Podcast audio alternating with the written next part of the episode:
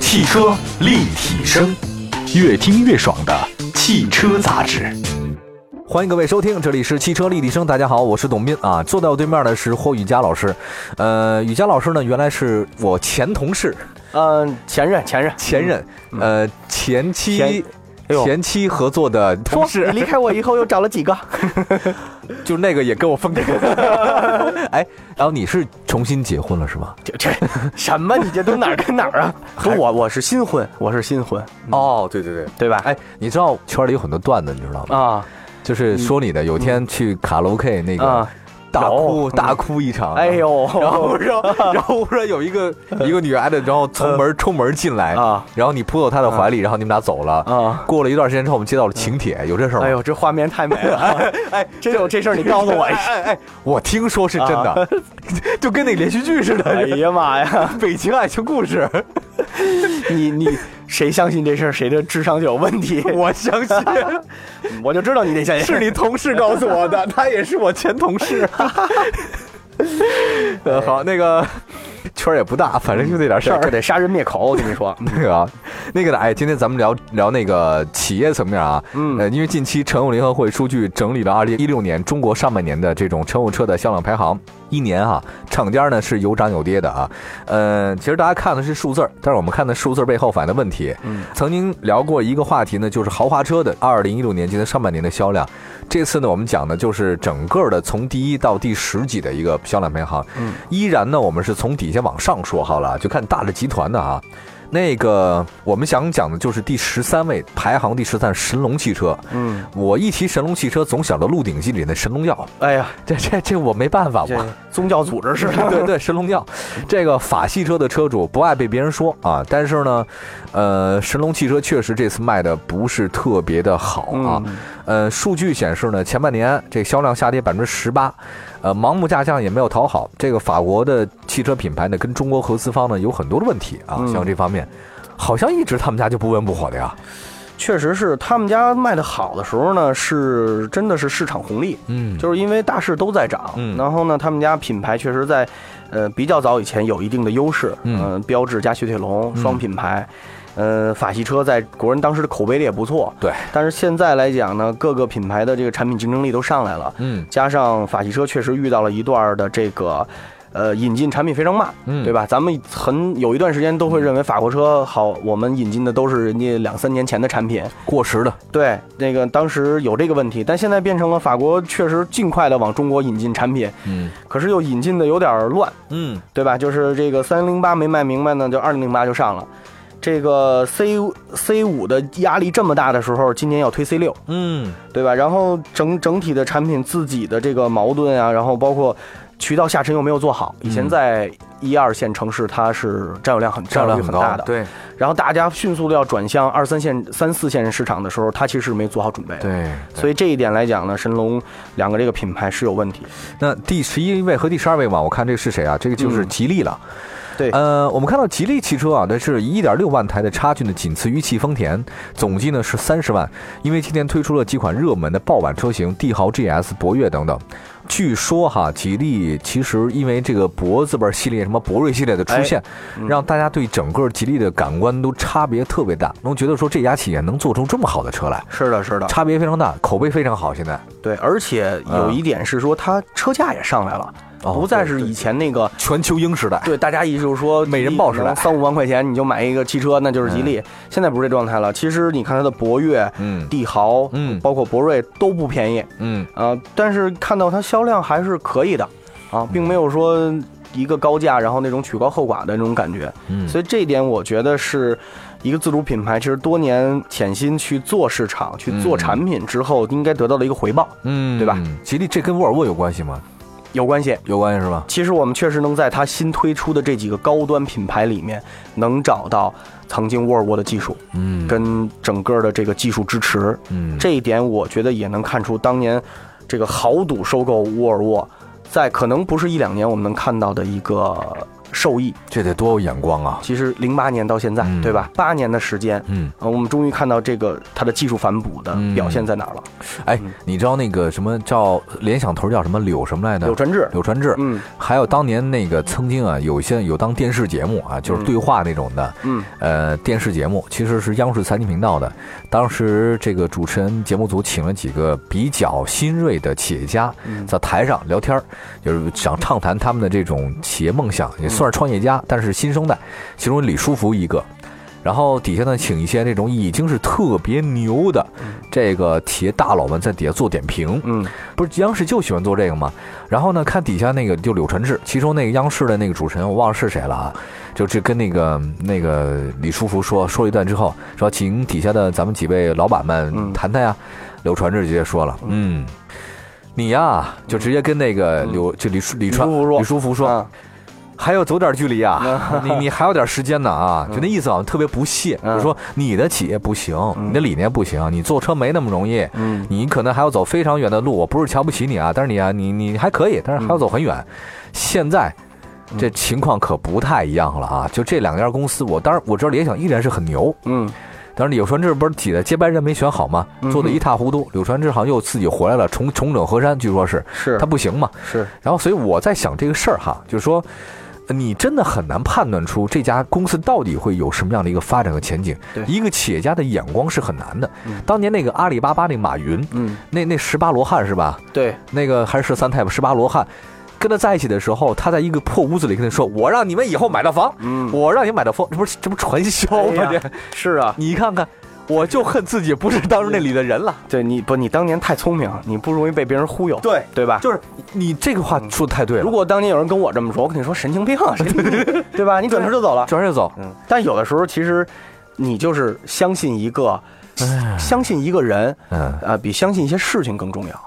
对吧嗯，你说那十八个人，对那多少个人？可能有时候我就是相信，你这人能成，哎，对能跟你搏一把。对，当你自己可能没有这个能力的时候，你肯定要借别人的事嘛，啊但你借的是人，对对吧？对，靠谱的事儿多了，但是嗯能干成的，那还得是靠那人靠谱，才能把这靠哎谱事儿干成。这靠谱的事儿要碰到不靠谱的人，这事儿也不靠谱。没错儿，不靠谱的事儿碰到靠谱的人，他也能成，对。嗯对就是吧？这意所以有时候我们老，其实咱们每天听这么多故对事，对都挺对靠谱的。都特靠谱。 哪哪干成了呢？那个鸡汤， 对，还有包括咱们俩曾经说过， 咱俩就聊过好多特别 靠谱的事我儿。们聊过特别多的大项 目，几个亿的项目，就哎呀缺那几百块钱启动。对，别着急，咱得接着 聊。咱俩太不靠谱。一汽丰田，一汽丰田这是第十啊。这个主要原因呢，是因为它卖的好，是因为卡罗拉不错了。嗯呃，这卡罗拉确实双清出来之后卖的特别好。第九位是长城，卖了三十九万辆，凭借哈佛继续上涨。关键我有一点能是说 H 六还能火多久？听说下降了，最近已经有。对，吧但是长城目前它这个就是一招鲜吃遍天，嗯就是靠着 SUV 市场的红利嗯，啊。我哎，我中国市场很难判断说 SUV 还能火多久，嗯对吧？当然，如果我认为它如果持续火下去，长城汽车的销量一定都会非常好看嗯啊。但是，是不是在这个机会上，它能腾出手来去做一些它其他的产品？嗯对吧哎，哎雨佳，就是你认为这个 SUV 还能火多久？我总觉得很快了，完了吧？嗯，我觉得，我觉得因为中国市场非常大，目前我认为 SUV 啊推到二线城市市场的普及率已经很高了，再往下推三线、四线还是有很大市场的。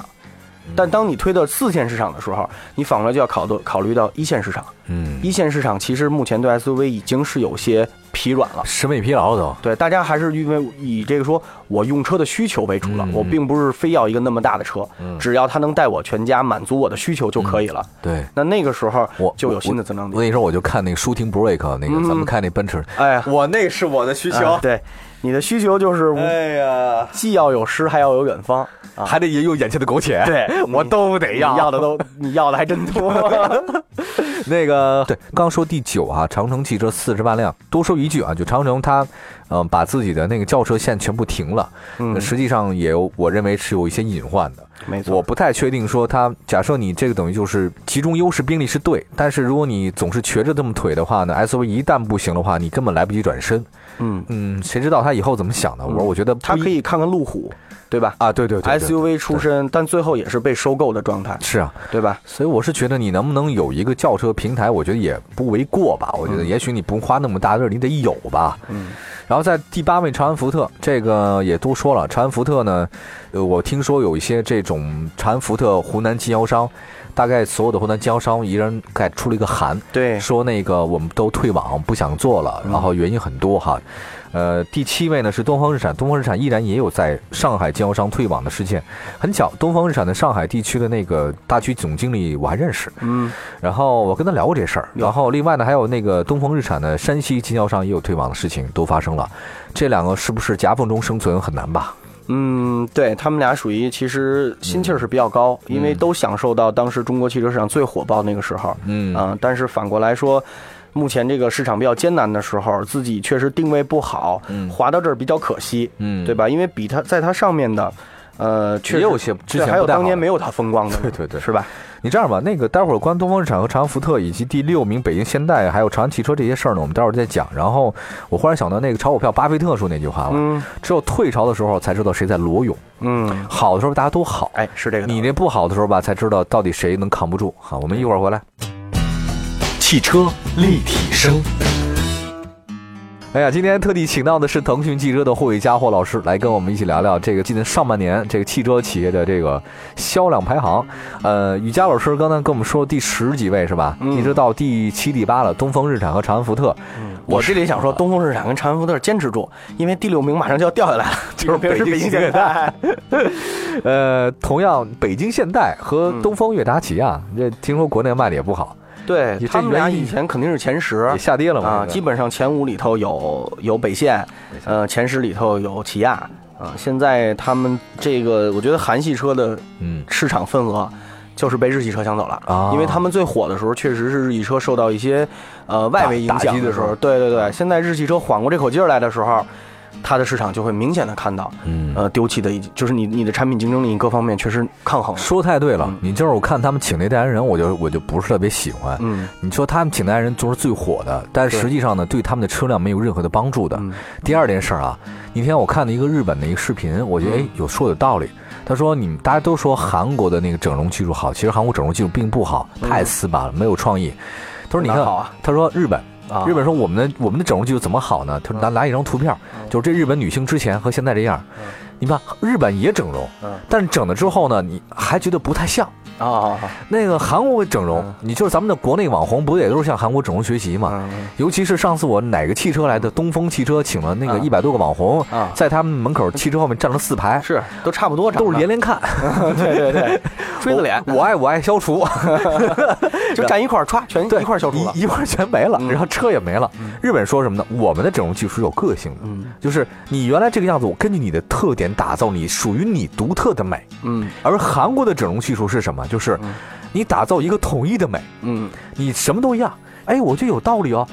韩国的汽车其实也是，你开什么车都差不多。嗯，你从你开现代也这样，你开起亚也这样，你开伊兰特差别不大，你开索纳塔也差别不大，嗯没感觉好，都一个样儿。嗯，确实是嗯缺乏个性，对。其实他找都教授代言和找这个胡歌代言，我觉得也嗯差不多，没什么区别。反正就是漂亮，是吧？就是好看吧，看就是好看一点。然后我我我觉得那个日本的视频看了之后吧，我心里咯噔一下，还真的对，没个性了，车也如此。啊我分享一个故事，你说说，就是呃，有一个全球品牌，是一个户外运动品牌，嗯，请的那个瓜迪奥拉代言我。关于挂掉了啊。然后后呢，但是著名就是足球教练，对，然后全球市场呢，比如呃日本、韩国、中国、啊各种市场，包括亚太，哎，都要呢，就是用这个资源嘛，嗯就是快乐大家到中国呢，我们要做发布会，跟自己的品牌形象怎么去关联。嗯，日本、韩国就不，哎日，本、韩国认为呢，就是我们有这个预算，我们找俩明星代 言啊，就比这效果就好，啊，对吧？确实，日本跟韩国公司就拒绝了挂掉了，广，就是广告没问啊题，但我们不再做额外的其他的东西了，推广，对吧？那其实这里面就说到就是。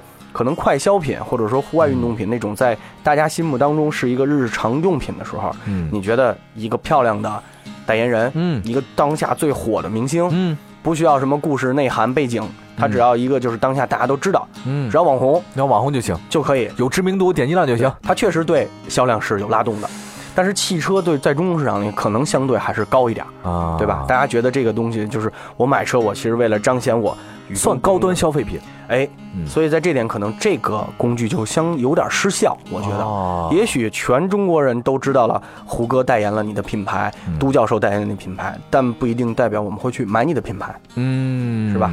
哎，你这说的，呃我在发散思维是什么呢？就是它有知名度，但并不代表你有这个内涵。嗯呃，比如说芙蓉姐姐有知名度，但并不代表芙蓉姐带的东西它就很好，嗯你就用东西很好。比如说嘛，有些咱们国内的一些什么二三线的明星什么的，嗯为什么削尖了脑袋去欧洲的几大时装周？嗯他为什么？他他到那边之后吧，他说我们参加看秀看展，穿那些名牌服装，嗯证明我有是国际范儿了，我有内涵了，而不是只是在国内那种感觉了。嗯我忽然明白你的意思了，就是说你用这个东西，不代表你就好。嗯你知道我一个朋友，他是做那个呃一个时尚品牌的，国际挺大牌的啊，嗯也国内一个这个挺代言人。他上次跟我说，我们他说我们请代言人吧，非常费劲，提了案多少回就是过不去。